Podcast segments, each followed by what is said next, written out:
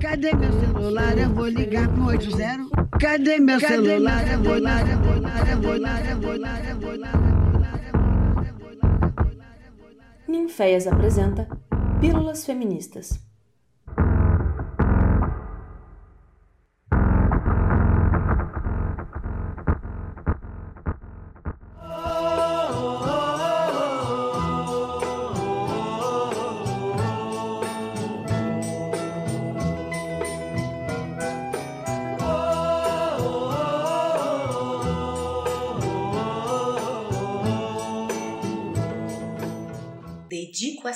Aos brasileiros que comem. Fome, substantivo feminino, originário do latim fames. Segundo o dicionário online, Pribram, a definição de fome é 1. Um, grande vontade de comer, urgência de alimento. 2. Falta de nutrição, carência alimentar. No dicionário Dício, também online, temos as seguintes definições: 1. Um, necessidade de comer causada pelas contrações do estômago vazio. 2. Falta de meios para se alimentar. Já no dicionário Michelis, as definições são: 1. Um, desejo ou necessidade urgente de alimento. Sensação causada pela necessidade de comer. Grande apetite, apetência. 2. Estado de fragilidade provocado pela falta prolongada de alimento carência alimentar, desnutrição, subalimentação e subnutrição. 3. Situação de escassez de viveres, indigência, miséria, penúria. Urgência, carência, necessidade, vazio, fragilidade, desnutrição, subalimentação, escassez, indigência, miséria e penúria. Destaco estas palavras para que ecoem ao longo desta carta e na seguinte frase do presidente do nosso país, que nesta carta não terá nome. Aumentou a inflação no Brasil. Não vou negar que aumentou a inflação de alimentos. O cara ficou mais em casa. Aí você está falando, não, o pessoal passou fome. Olha, muitos brasileiros passam mal, sei disso. Tá? Alguns passam fome, sim, passam fome. Mas a média do que passou a comer mais foi bem maior. Se você perguntar em casa, que está assistindo agora, ou olhar para você e lembrar como você pesava no passado, como você pesou agora, como a na média, todo mundo engordou um pouco mais. Mas é uma realidade. É uma realidade. A inflação é função disso. É, eu aumentou quanto, velho? 3 quilos. Aumentou, negou, negou, aqui aumentou 3 quilos. Vitor Hugo, vamos falar a verdade, aumentou? Quanto? Foi 6 quilos. Meia dúzia aqui, Pedro? 4. Aumentou 4. Tem um mago aqui. 7. Aumentou 7? Você!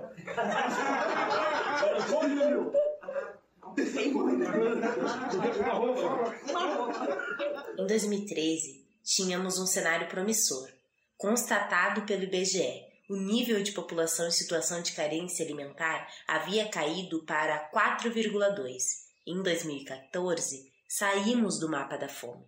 A situação tinha tudo para melhorar, mas os dados da pesquisa Inquérito Nacional sobre a Insegurança Alimentar no Contexto da Pandemia da Covid-19 no Brasil, elaborada pela rede PESAN, mostrou que o Brasil retrocedeu 15 anos em 5, voltando a ter a fome como problema estrutural, regressando para o mapa da fome. Abre aspas. Eram 10,3 milhões de pessoas em IA, insegurança alimentar, grave em 2018 passando para 19,1 milhões em 2020. Portanto, neste período, foram cerca de 9 milhões de brasileiros a mais que passaram a ter no seu cotidiano a experiência da fome. Fecha parênteses, Rede Pessan. Estamos com fome, disse o Brasil. 55% das famílias vivem com alguma insegurança alimentar. Será que teremos janta se almoçarmos? Tem que comer bem pouquinho, para ter mais para mais tarde. Eu vou sair para fazer o dinheiro da comida de hoje. Tá com fome? Toma água e vai dormir.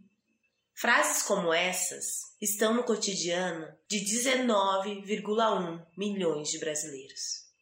Urgência, carência, necessidade, vazio, fragilidade, desnutrição, subalimentação, escassez, indigência, miséria e penúria. Estamos com fome, disse o Brasil. A população indígena enfrenta atualmente um cenário desolador. O povo Yanomami na Amazônia está sendo contaminado pelo garimpo ilegal, que aumentou o desmatamento de 2019 para cá em 140%.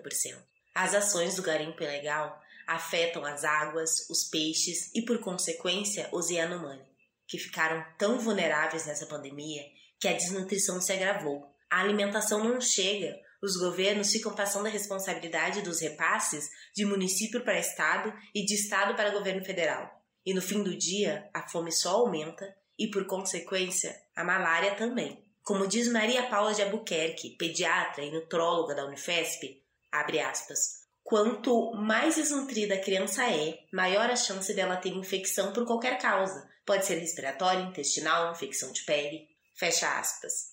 A malária tem avançado de maneira persistente na terra Yanomami. São mais de 16 mil casos só este ano, lembrando que há 30 mil indígenas na reserva. Estamos com fome, disse o Brasil. 59,2% das pessoas negras passam fome, segundo a PESAM, e esse percentual é de 51% para pessoas brancas. Pessoas negras são a maioria de pessoas pobres no Brasil. A fome tem relação direta com a renda e com o desemprego. Segundo o PNAD, no segundo trimestre de 2021, a taxa de desemprego entre negros e pardos era de 16,2% e entre brancos 11,7%.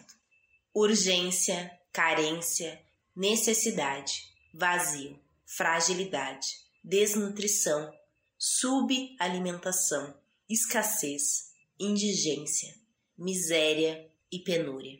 Estamos com fome, disse o Brasil. A pandemia do Covid-19 foi um agravante que serviu para mostrar a irresponsabilidade do governo atual. A culpa da fome, em minha opinião, é do atual desgoverno, que pratica de forma constante e muito bem, por sinal, a necropolítica. A tal política da morte, onde se escolhe quem vive e quem morre. Negros, pardos e indígenas estão morrendo de fome, e o desgoverno age como um desgoverno, deixando mais evidente que precisamos tirar o atual presidente do poder. Esta carta expõe quem está passando fome, quanto de fome quem é responsável por essa fome e é dedicada a você, homem branco que come, que engordou. Faça-nos o favor de levantar de sua mesa e sair da presidência. Afinal, como disse o Brasil, estamos com fome. E, como disse Carolina de Jesus, quem inventou a fome são os que comem. Assinado Keila Cis. 15 de julho de 1955 aniversário da minha filha Vera Eunice. Eu pretendia comprar um par de sapatos para ela, mas o custo dos gêneros alimentícios nos impede a realização dos nossos desejos. Atualmente, somos escravos do custo de vida. Eu achei um par de sapatos no lixo, lavei e remendei para ela calçar. Eu não tinha um tostão para comprar pão. Ouro Preto, dezembro de 2021. Gostaria de começar escrevendo sobre as coisas fáceis, tranquilas, vadias. Gostaria com muita força de falar da fome de esperança, mas me atravesso pela fome de pão. Gostaria de devanear sobre as fomes metafóricas, mas a concreta grita bem alto. Gostaria que algo tão soberano quanto comer não fosse privilégio. Gostaria de saber que vocês poderiam escolher o que comer: entrada, prato principal e o dulçor da sobremesa. Quem dera fosse doce. Espero, indignada e dolorida, que essa ferida cicatrize, que cada sujeita possa exercer seu direito de comer, que não nos sobre somente as sobras num país tão rico, e que o buraco não seja tão fundo no estômago. Trago a nós, aqueles que comem e podem escolher, a fome por justiça, a fome que retire boçais do poder e dê direito ao povo de comer, dê aquilo que jamais dele deveria ter sido retirado, aquilo que hoje faz pessoas padecerem, a fome. Caroline Silva de Paula. 16 de julho. Levantei, fui buscar água, fiz o café. Avisei as crianças que não tinham pão, que tomassem café simples e comessem carne com farinha. Eu estava indisposta. Resolvi benzer-me. Abri a boca duas vezes, certifiquei-me de que estava com mal olhado A indisposição desapareceu e eu fui ao seu Manuel levar umas latas para vender. Tudo quanto eu encontro no lixo, eu cato para vender. Deu 13 cruzeiros. Fiquei pensando que precisava comprar pão, sabão e leite para a velha Eunice, e os 13 cruzeiros não davam. Cheguei em casa, aliás, no meu barraco, nervosa e exausta. Pensei na vida atribulada que eu levo. Cato papel, lavo roupa, permaneço na rua o dia todo e estou sempre em falta. A você que tem fome. Hoje eu me peguei pensando no conto da menina e a caixinha de fósforos. Não sei se você já ouviu, mas é sobre uma criança andarilha na neve que gasta todos os fósforos da caixinha que carrega consigo para se aquecer na noite de Natal. Ela morre com fome, sentindo o aroma das ceias fartas das casas ao seu redor. Morre com fome. E quem dera fosse apenas nessa história que a fome vem, que a fome mata. Fome é desespero, fome é vazio. O Brasil, entre ossos, escancara o vazio, o descaso, as mazelas, a desumanidade. Ah, tem um detalhe na história que eu contei. A cada chama que se acendia, tão breve até queimar o fósforo, a menina fazia um pedido. Tinha os seus desejos e os imaginava acontecendo bem na sua frente. Hoje eu quero desejar. Você que tem fome de pão, luto para que seja saciada. Você que tem fome de justiça, que seja feita. Você que tem fome de carinho, sinto o meu nessas palavras. Você que tem fome de viver, aproveita a vida. Você que tem fome de esperança, me dê a mão, com carinho de alguém que tem fome. 11 de maio, Dia das Mães. O céu está azul e branco. Parece que até a natureza quer homenagear as mães que atualmente se sentem infelizes por não poder realizar os desejos de seus filhos. Ontem eu ganhei metade de uma cabeça de porco no frigorífico.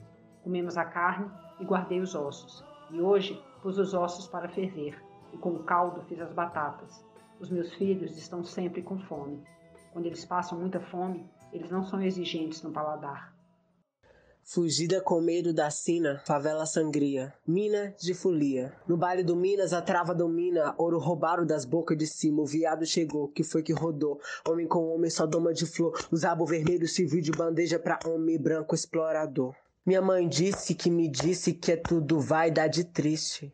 Mãe, essa carta que eu te envio é de amor e carinho, é de empoderamento e solução. Eu sei que entender um outro corpo daquilo que lhe saiu, daquilo que lhe foi feito, o nosso DNA em comum, o nosso sangue, ainda estará sempre contando em nossa história. Afinal de contas, ninguém troca de mãe e ninguém troca de pai e ninguém troca de filho. Eu queria dizer que eu te perdoo, que por mais que vivemos coisas difíceis, a gente sempre esteve do lado uma da outra. E por mais que nós nos sentimos diferentes, ainda assim estamos vivas. Eu, você, a sua mãe, a minha avó, né? E essa carta eu te envio dizendo que eu te perdoo por tudo. Pelo bem que às vezes você achou estar me fazendo ao me agredir, ao me xingar e ao me comparar e me diminuir e me relacionar com coisas tóxicas eu te perdoo do carinho excessivo de se preocupar com eu sair na rua, pisar o pé para fora de casa, porque eu sei que envolto de todo e de, de tudo isso há, um, há algo maior que se chama amor. E por mais difícil que seja, e por mais doloroso que seja, a verdade ela tem de ser dita, mesmo que doa. E eu sou uma travesti, sou uma mulher transexual. E eu espero que um dia, mesmo depois de ter ouvido da sua boca, você só ia me chamar pelo meu nome quando estivesse morta, ainda assim, antes desse dia chegar, eu estarei viva. Eu, Caroline Andrade Rodrigues, estarei viva e cuidando de ti. Eu te perdoo. 13 de maio. Continua chovendo e eu só tenho feijão e sal. A chuva está forte. Mesmo assim, mandei os meninos para a escola. Eu estou escrevendo até passar a chuva para ir lá no senhor Manuel vender os ferros. Com o dinheiro dos ferros vou comprar arroz e linguiça. A chuva passou um pouco, vou sair. Eu tenho tanta dó dos meus filhos. Quando eles veem as coisas de comer, eles bradam: Viva mamãe! A manifestação agrada-me, mas eu já perdi o hábito de sorrir. Dez minutos depois, eles querem mais comida. Eu mandei o João pedir um pouco de gordura da Dona Ida. Ela não tinha. Choveu, esfriou. É o inverno que chega. E no inverno a gente come mais. A Vera começou a pedir comida e eu não tinha. Era reprise do espetáculo. Eu estava com dois cruzeiros. Pretendia comprar um pouco de farinha para fazer um virado. Fui pedir um pouco de banha à Dona Alice. Ela deu-me a banha e o arroz. Eram nove horas da noite quando comemos. E assim, no dia 13 de maio de 1958, eu luto contra a escravatura atual, a fome. Carta para a menina que tem fome. Naquela tarde, te encontrei nas escadarias do banco. Numa mão, você trazia balas à venda. Na outra, um caderno de estudos. Olhei para você e me emocionei. Vi em seus olhos tristeza e dor. Imaginei o seu difícil cotidiano, o desamparo para estar ali, tão nova, atrás de trocados para diminuir a fome dos seus. Mesmo diante da negligência do Estado e da falta de acesso às melhores condições de vida, você me pareceu forte, uma jovem com um caderno na mão.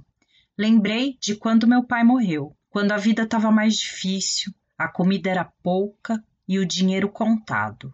Mesmo no limite, não experimentei a dor da fome, nem tive que trabalhar cedo. A mãe sempre esteve ali para segurar a barra e também sempre repetiu, como um mantra: o importante é estudar para vencer na vida. Hoje, eu sei que as coisas não são bem assim e que eu tive o privilégio de nascer em uma família branca e com condições de garantir o meu acesso à educação, saúde, moradia, segurança.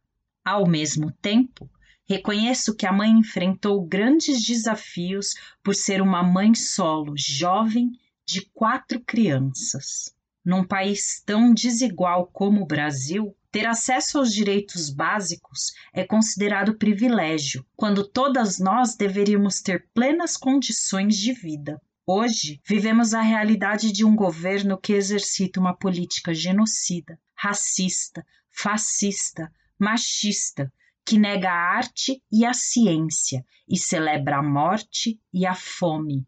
Não tá fácil sobreviver nesse Brasil. Como diz uma amiga, vivemos entre a pandemia e o pandemônio. No final das contas, é isso que eles querem: que fique insuportável que você desista, aceite o subemprego, a fome, a caridade, um auxílio emergencial, resquícios coloniais difíceis de desatar.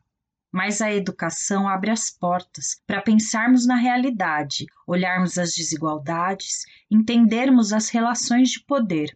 Eles não querem que saibamos pensar. Eu quero que você saiba que eu vi em você com o seu caderno um símbolo de luta e resistência ao desgoverno do Estado brasileiro. Penso que um caminho para a desconstrução dessa estrutura colonizadora que rege o nosso país é a educação, como um processo que media a construção de pensamento crítico sobre a realidade. Por isso, eu vejo tanta potência em você com o caderno nas mãos. Imagino o seu futuro com múltiplas oportunidades. Vejo você romper o ciclo de desigualdade que te acompanha desde muito antes da sua concepção, quando homens brancos resolveram que podiam escravizar, aniquilar e colonizar outros povos. E a minha imaginação é alimentada também por Bell Hooks, uma pessoa que eu acho que você gostaria muito de conhecer. Ela acabou de partir desse mundo e deixou uma contribuição imensa para gente. Ela falou que pensar é ação e o pensamento crítico é o anseio por saber, por entender o funcionamento da vida, entender o quem, o que, o quando, o onde e o como das coisas. E com esse conhecimento, determinar o que é mais importante.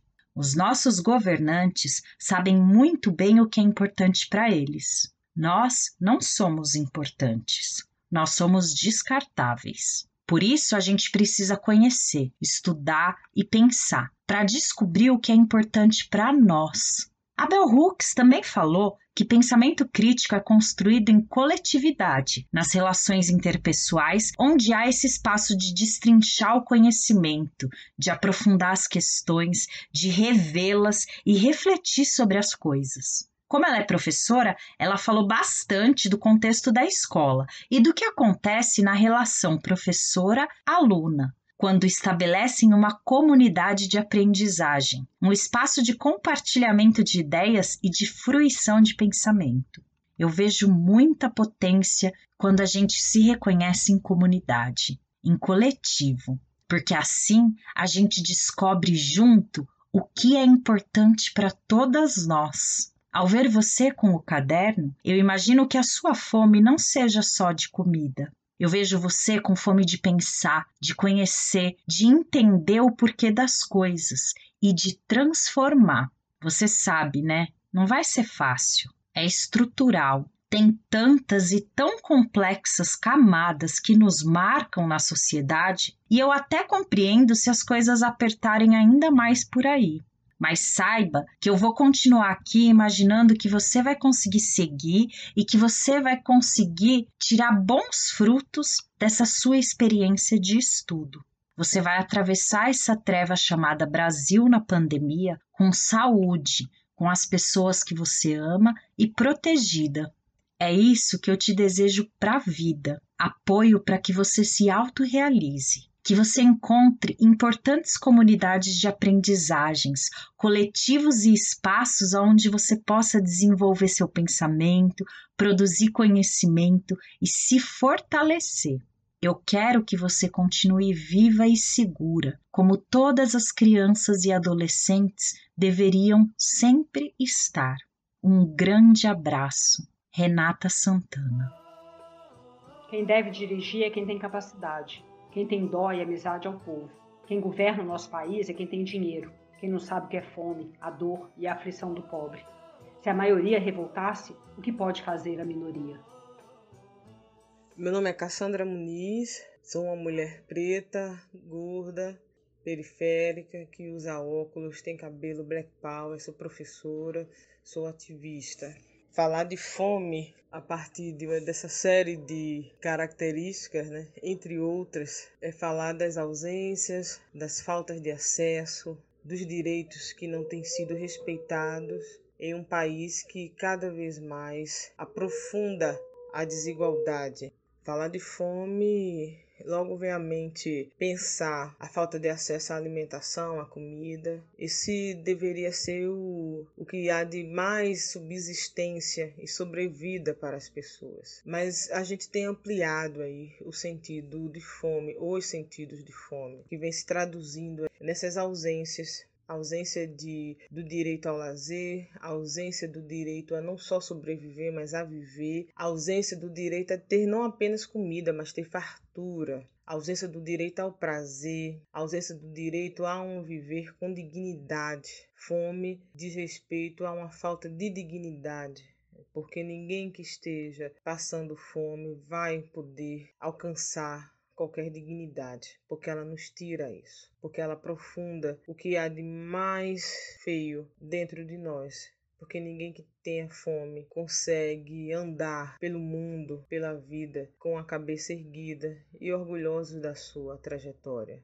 Fome, nesse momento em nosso país, no Brasil, significa também morte, genocídios, assassinatos de mulheres, de pessoas negras, de pessoas trans, que têm aí passado por diversos tipos de fome e já faz bastante tempo. Se fala muito da incidência dos governos em relação à ampliação ou à diminuição da fome, principalmente essa relacionada com o não acesso à alimentação básica do dia a dia.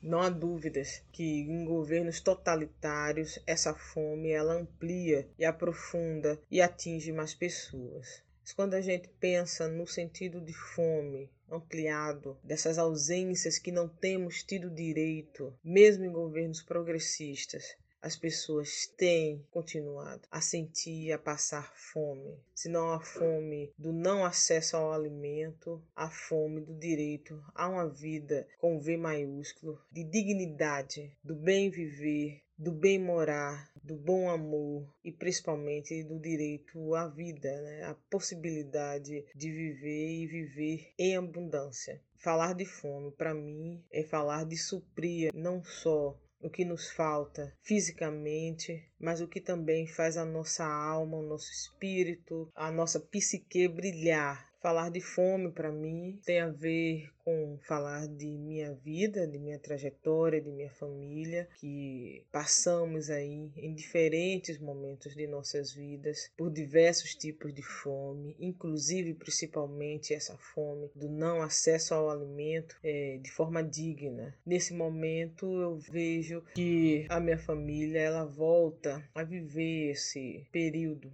essa ausência de um alimento que não venha apenas para matar essa primeira fome, mas que venha para dizer de fartura, para dizer de não miséria. Isso tem se acentuado não só na minha família, como em muitas outras. Então, falar de fome é falar de tristeza, desesperança, muitas vezes. E quando a gente amplia o sentido dessas fomes, né? Quando se é mulher, quando se é trans, quando se é negro, quando se é negra, quando se é pobre, quando não se teve acesso a uma casa digna, a uma habitação, quando somos perseguidos e perseguidas pela nossa sexualidade, pela nossa religião, aí a gente percebe que não são momentos específicos em que a gente passa fome, né? Momentos em que o país, por exemplo, agrava as desigualdades sociais mas que na verdade nós temos passado diferentes fomes, principalmente populações nativas, populações que vieram aqui sob o signo da escravidão, populações que têm sido colocadas aí como sendo menores do que outras, né? Então, não passar fome para mim é a possibilidade de que nós, enquanto população brasileira, possamos não viver a partir do signo da falta, da ausência, possamos passar a viver a partir do signo da abundância, da fartura, da prosperidade, da dignidade, que deveria ser um mínimo a que todas nós, a que todos nós deveríamos ter direito. Fiz a comida. Achei bonita a gordura frigindo na panela. Que espetáculo deslumbrante. As crianças sorrindo vendo a comida ferver nas panelas. Ainda mais quando é arroz e feijão. É um dia de festa para eles. Antigamente era macarronado o prato mais caro. Agora é o arroz e o feijão que suplanta a macarronada. São os novos ricos. Passou pro lado dos fidalgos. Até vocês, feijão e arroz, nos abandona. Vocês que eram os amigos dos marginais, dos favelados, dos indigentes. Vejam só, até o feijão nos esqueceu. Não está no alcance dos infelizes que estão no quarto de despejo. Para minhas irmãs, para meus irmãos, para mim. Ouro Preto, dezembro de 2021. Tenho pensado em vocês. Tenho pensado em nós. Tenho pensado em mim. Tenho pensado no que nos une, no que nos iguala, pensado onde termina o que é você e começa o que sou eu. Talvez tenhamos a mesma cor de pele, textura de cabelo, e crescemos ouvindo os mesmos comentários sobre o que somos. Talvez sofremos as mesmas dores, ainda que vindas de lugares diferentes, e aprendemos a evitar ou revidar usando as mesmas armas. Mas isso tudo é talvez, é suposição, é quimera. A única coisa que tenho certeza sobre nós é a fome que sentimos. Essa sim é igual, é exatamente a mesma. Essa sim nos une. Não falo da fome física, apesar dela também nos igualar. Assim como você, sei o que é não ter o que comer, já passei por isso em dado momento da vida. Passamos por isso juntas. Mas não é disso que quero conversar com você agora. Disso já sabemos, já sentimos, não há por que discutir nessa carta. Quero falar da outra fome, talvez tenha a mesma raiz da primeira, e a sentimos por já ter sentido ou chegamos perto de sentir a outra. Quero falar da fome de tudo que existe, de tudo que nos é negado, da fome de ser, fome de estar, de existir. Passamos muito tempo sem entender que isso que sentimos é fome, e talvez ainda não entendamos direito. chamamos de angústia, transformamos em busca por conhecimento, desejo de viver, mas a fome é a sensação que traduz o desejo. E o que desejamos? São tantas coisas, não é? Fartura, exuberância, profusão, riqueza, voz. Desejamos o querer, o falar, o viver. Desejamos viver. Sentimos uma fome que nos provoca a devorar o mundo, porque só assim poderemos estar nele. Como não sentir fome se o existir nos é negado todo momento? Como não sentir fome se a nós só são ofertadas as migalhas do existir?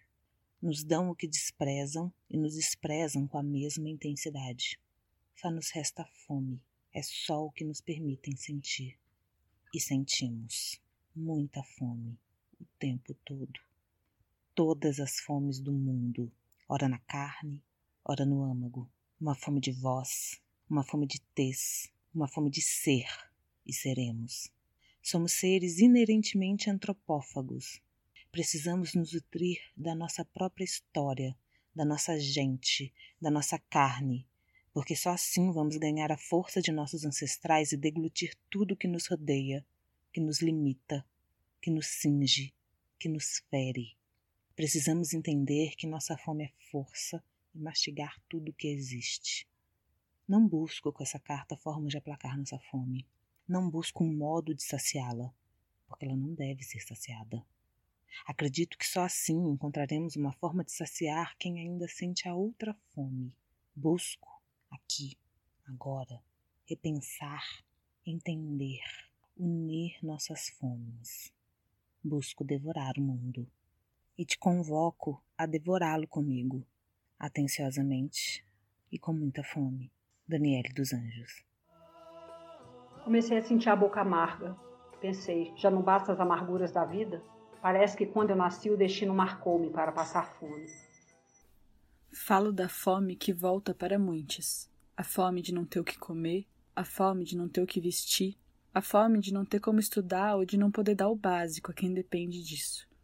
Falo da fome que se instaura em nós, fome de tempo, de descanso, de poder respirar, de sentir a própria respiração, de saber que respira, fome de dar conta de tudo. Falo da fome que não querem que tenhamos, fome de consciência, revolta e indignação. Falo da fome que quase nem existe mais, a fome de vontade, a fome de querer estar e a fome de terminar o que começou. Falo da fome que nos arrancaram. Fome de futuro, fome de se ver longe, fome de se ver aqui. Resolvi tomar uma média e comprar um pão. Que efeito surpreendente faz a comida no nosso organismo. Eu que antes de comer vi o céu, as árvores, as aves, tudo amarelo, depois que comi, tudo normalizou aos meus olhos. A comida no estômago é como combustível nas máquinas. Passei a trabalhar mais depressa. O meu corpo deixou de pesar. Comecei a andar mais depressa. Eu tinha a impressão que eu deslizava no espaço. Comecei a sorrir como se eu estivesse presenciando um lindo espetáculo. E haverá espetáculo mais lindo do que eu ter o que comer?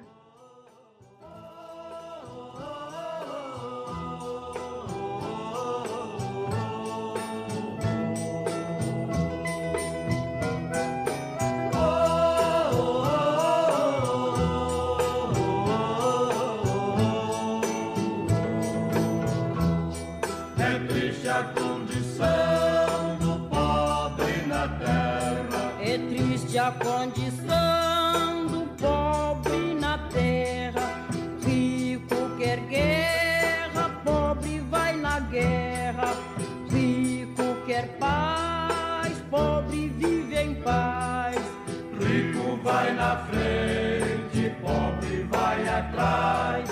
Rico vai na frente, pobre vai atrás. Rico faz guerra, pobre não sabe porquê. Rico faz guerra, pobre não sabe porquê. Pobre vai na guerra, tem que morrer. Pobre vai na guerra, tem que morrer. Pobre só pensa no arroz e no feijão. Pobre só pensa no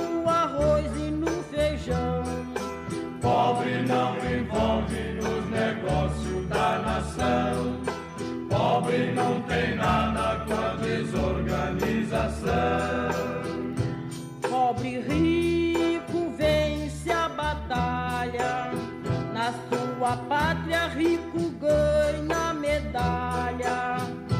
O seu nome percorre o espaço. Pobre não ganha nenhuma divisa no braço. Pobre não ganha nenhuma.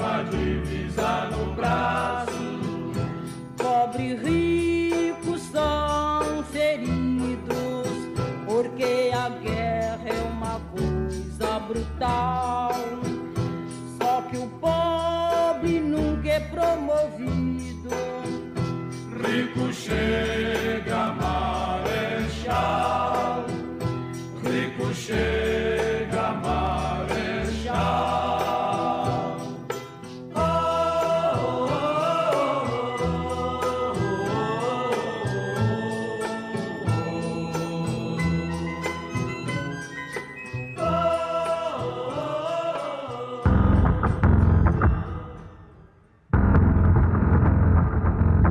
Essa foi mais uma produção do Ninféias, Núcleo de Investigações Feministas, com o apoio da Pró-Reitoria de Extensão da Universidade Federal de Ouro Preto.